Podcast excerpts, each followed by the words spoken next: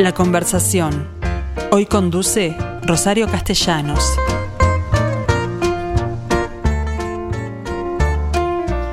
Hola gente, ¿cómo están? Bueno, buen mediodía para todos ustedes en una mañana de martes que les propongo, un mediodía de martes que les propongo además volver a nuestro contacto con el teatro.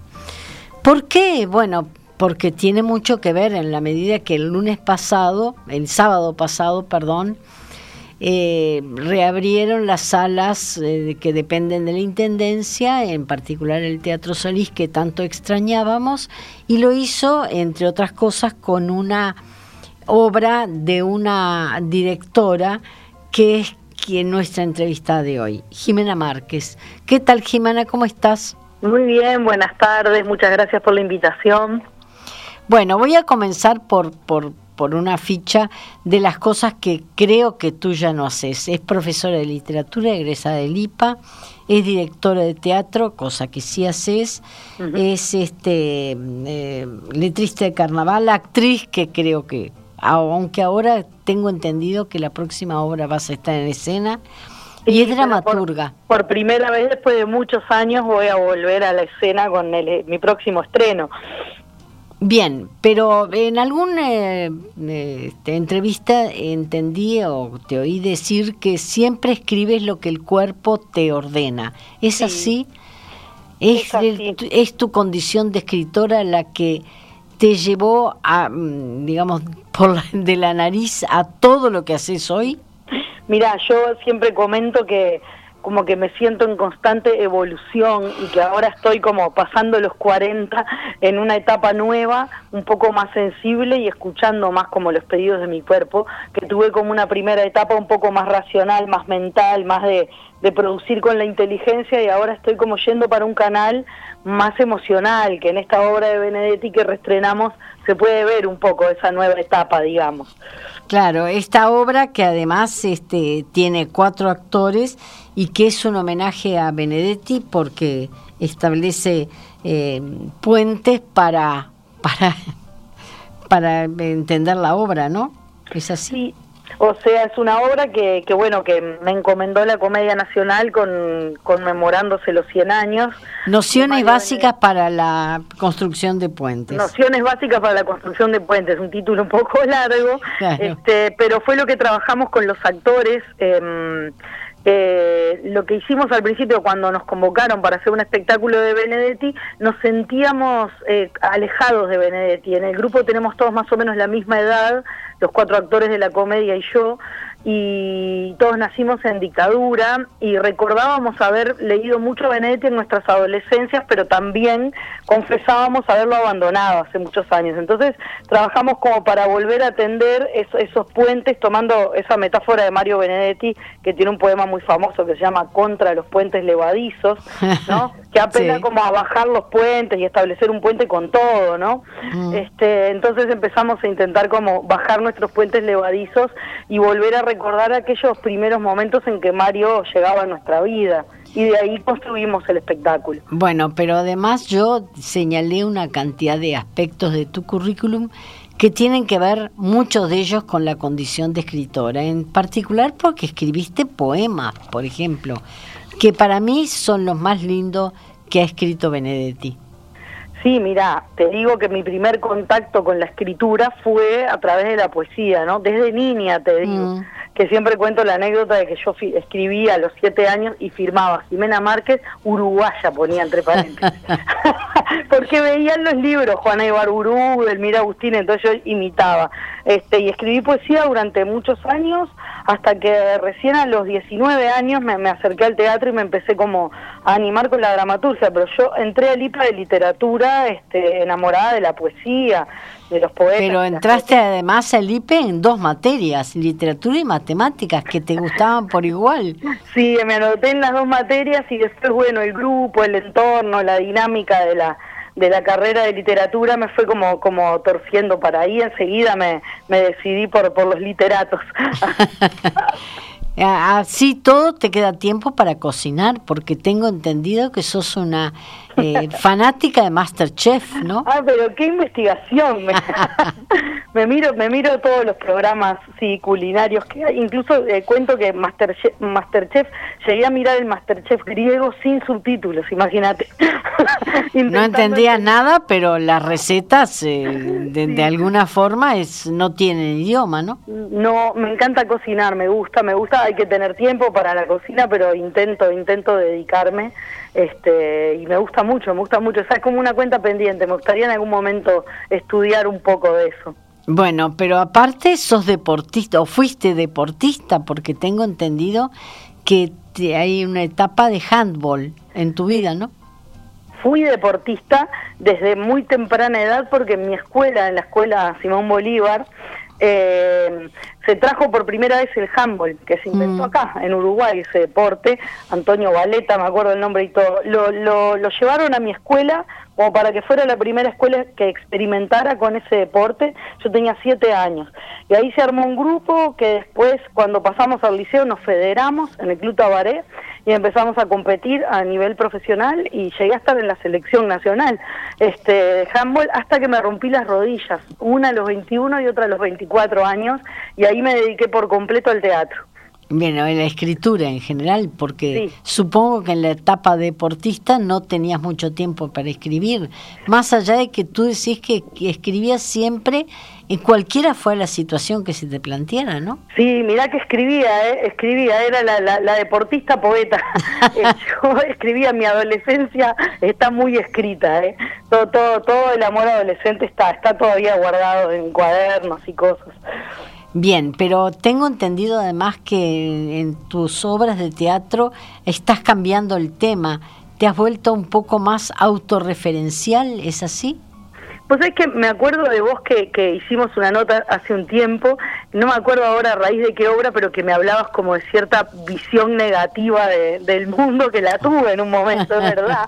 este, no faltabas a la verdad. Y que ahora estoy entrando en una etapa un poco más de trabajo con las biografías, con las vidas personales de los actores, esta obra de Benedetti que ahora se reestrenó, que reestrenamos el domingo pasado con la Comedia Nacional, eh, tiene esa cuota biográfica, los actores en un momento abren como una fisura entre la ficción y la, y la realidad y cuentan eh, historias personales verdaderas de su vínculo con Benedetti, de su familia, de sus adolescencias, y me está gustando ese, ese, ese tinte biográfico, esa frontera no tan clara entre lo que es mentira y lo que es verdad. Ficción y, realidad, claro. Exacto, y eso le da como a las obras un, un, carácter emocional. Es otra cosa cuando sabes que la persona te está contando su propia historia, ¿no? Pero, pero eh, a mí me gustaría saber si hay algo de tu, de tu historia porque en algún momento te referiste a Sergio Blanco y vaya, si Sergio nos cuenta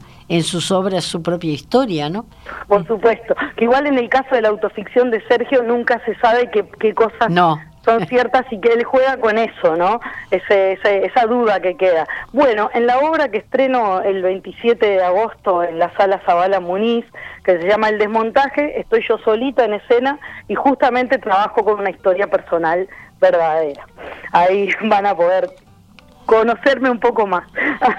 Pero vas a hacer lo mismo que Sergio, decir, no vamos a enterarnos de qué parte es real y cuál es ficción. No, van a saber perfectamente qué parte eh, es verdad.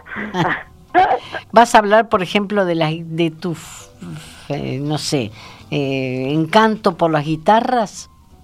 No, no voy a hablar de mis encantos con la guitarra, voy a hablar como de mis intentos frustrados de, ser actriz. Ese, ese sería el, núcleo central de eso, porque yo, bueno, es conocida la anécdota de que intenté muchas veces entrar a la EMAD y nunca lo conseguí. Y hoy soy profesora de la EMAD, las vueltas que pega la vida. Sí, claro. Pero ¿por qué entendés que no nunca pudiste ser actriz? Siendo como tenés una vinculación con el teatro tan interesante, además porque porque dirigís actores en la medida que también eh, dirigís tus obras, ¿no? Claro, mira, era mi pasión en aquel momento, hace, hace ya muchos años, ¿no? Hace prácticamente 20 años de, todos esos intentos. Y bueno, en aquel momento había como una mentalidad, por ejemplo, de que el deporte y el teatro no eran actividades compatibles. Se me señalaba mucho con respecto a mi voz, viste que yo tengo una voz grave, una voz gruesa. Este, no sé, venían como por, por ahí las cosas que, que se me devolvían, pero no sé, yo sentía que tenía que entrar, no te voy a mentir. Bien, eh, me parece me, me, parece que debiste haber entrado y de alguna forma vamos a volverte a ver en escena en la próxima obra. ¿Cuándo estrenás esta? Porque tenés dos pensadas también para la Comedia Nacional, ¿no? ¿Cómo, perdón? Tenés dos proyectos para la Comedia, dos proyectos más para la misma Comedia Nacional que ahora es la que la que está. No eh, yo ahora no tengo ningún proyecto futuro con la comedia, sí, mm. ya estrené tres proyectos míos con la comedia. Este, esas dos que decís eh, ya pasaron. La duda en gira en 2016 y la sospechosa puntualidad de la casualidad en 2017. Y el año pasado esta obra de, Mario Benedetti. Bien, hay un otro aspecto de tu vida que me parece muy interesante. Sos letrista de carnaval. es decir, eh, ¿en qué medida el humor juega ahí un papel? Pa, mira, eh, el humor en mi vida estuvo presente siempre porque siempre fui niña payasa. siempre tuve ese lugar en mi familia, en mi grupo de amigas, como que continuamente atravesaba por el humor, incluso en el liceo, a veces me sacaban de clase por, por no sé, le remataba a los profesores algún chiste o si había un juego de palabras servido, lo tiraba, como que estuvo siempre muy presente en mí y también cuento como docente, mm, lo usaba mucho, yo tengo esa sensación como de que los momentos de los que te reíste son momentos que no te olvidás. Entonces, este, para la literatura me servía mucho ese disfrute humorístico de las cosas que quedaban grabadas en el recuerdo a través de la risa, ¿no? Porque este, además tú fuiste muy crítica con las clases de literatura, literatura tal cual se daban en tu época, ¿no? Bueno, tuve en quinto, sí, una experiencia de que me encantaban los temas que daba, pero me aburría mucho en la clase y, y ese fue el momento en que me di cuenta de mi vocación, porque no doy más clase en secundaria, pero sigo siendo docente de teatro, de dramaturgia, y yo miraba esas clases y mi cabeza pensaba cómo yo las armaría. Entonces ahí dije, ah, pero me gusta esto de... de, la docencia. Sí, ahí me di cuenta. Bien, ¿a qué, ¿en qué grupo de teatro te identificas más? Porque tengo entendido que has hecho obras con el galpón, por ejemplo, con la comedia, ni que hablar. Sí. Eh, es decir, ¿tú tenés un grupo preferente en la materia? O sea, a mí lo que me gusta es armar equipos y me entusiasma cada vez armar un equipo distinto no tengo una compañía estable, la tuve cuando era joven, este, y me gusta como empezar a imaginar los proyectos y empezar a imaginar a ver con qué personas nuevas me, me puedo relacionar esta vez. Obviamente hay actrices que se repiten, hay vestuaristas que se repiten, pero siempre es como, casi te diría que es parte de la escritura pensar a qué personas voy a invitar esta vez. Entonces te diría que me gustan los grupos mutantes. Bien, pero me, me gustaría preguntarte qué opinas de los actores más jóvenes, porque tú hablas que en esta, en esta, en particular en esta obra sobre Benedetti, homenaje a Benedetti, eh, actúas con actores que más o menos tienen una mediana edad. ¿Qué pasa con los actores más jóvenes? Más jóvenes que los que tengo en esta obra, mm. los más más jóvenes me encantan. E, es el, teatro que más me, me, gusta ir a ver y a curiosear es qué está haciendo la gente muy joven que, que se está volcando al teatro, porque siempre ahí eh, es como una renovación energética estar pendiente de, lo que la gente joven trae a escena, ¿no? Te va, te va ayudando, bueno, a ayornarte, a no quedarte siempre en las mismas maneras. Este, yo soy muy de prestar atención, aparte como soy profe y me relaciono muchísimo con gente más chica que yo, este, estoy como siempre cerca de las manifestaciones juveniles. Muchas veces se ha dicho que el carnaval se ha teñido demasiado de gente de teatro. Es decir, eh, ¿no, ¿no te duele eso? Porque tú venís del teatro fundamentalmente, pero me, te metiste en el carnaval también. Sí, me parece que tiene que ver con un tema de recelo de, las cosas tradicionales, ¿no? Eh, para mí le ha hecho mucho bien la gente que, que vino del, rubro de teatro carnaval, los, los montajes de los espectáculos de carnaval han, han alcanzado límites impresionantes, increíbles de puesta en escena. Yo siento que, que, que han traído un alimento. Este, no me siento mal, siento que es como parte del devenir de las cosas. Ahora, por ejemplo, siento que esa sensación ya no está, como que ya se normalizó la combinación. Sí, sí. Eh, pero me gustaría saber, cuando tú escribís para carnaval, ¿hay alguna diferencia con, con lo que escribís para teatro? Mira, yo te digo así, esta es mi respuesta. Sí hay muchas diferencias, pero la verdad que en todos estos años nunca he logrado ponerlas en palabras con claridad pero yo me dispongo con una energía diferente a la escritura de una cosa a la escritura de otra. En carnaval hay, hay otra cuestión, hay unos micrófonos, hay un abordaje necesariamente frontal del espectáculo, mm. hay un ida y vuelta con el público más grande, te puedes equivocar, te puedes salir del libreto, pueden pasar un montón de cosas que en el teatro también pueden pasar si las elegimos, pero por lo general no queremos que, que se nos salga de esos lugares. Este, y también otra cosa que siempre me gusta decir es que si vos vas a un espectáculo de carnaval, salís y no te reíste, te decepcionás. Y eso no necesariamente sucede en el teatro. Es decir, que el humor fundamentalmente lo empleás para las letras de carnaval. Sí, creo que mis obras tienen humor en mayor o menor medida, todas tienen algo. Pero humor negro, Sí, un poco oscuro y en carnaval me parece que eh, eh, en carnaval intentamos hacer reír la, mayor cantidad de veces posible, digamos. Mm. Me gustaría saber si descubriste algún actor en carnaval. Actor que, claro. que pudieras pensar que puede representar algún otro papel en una obra tuya para teatro.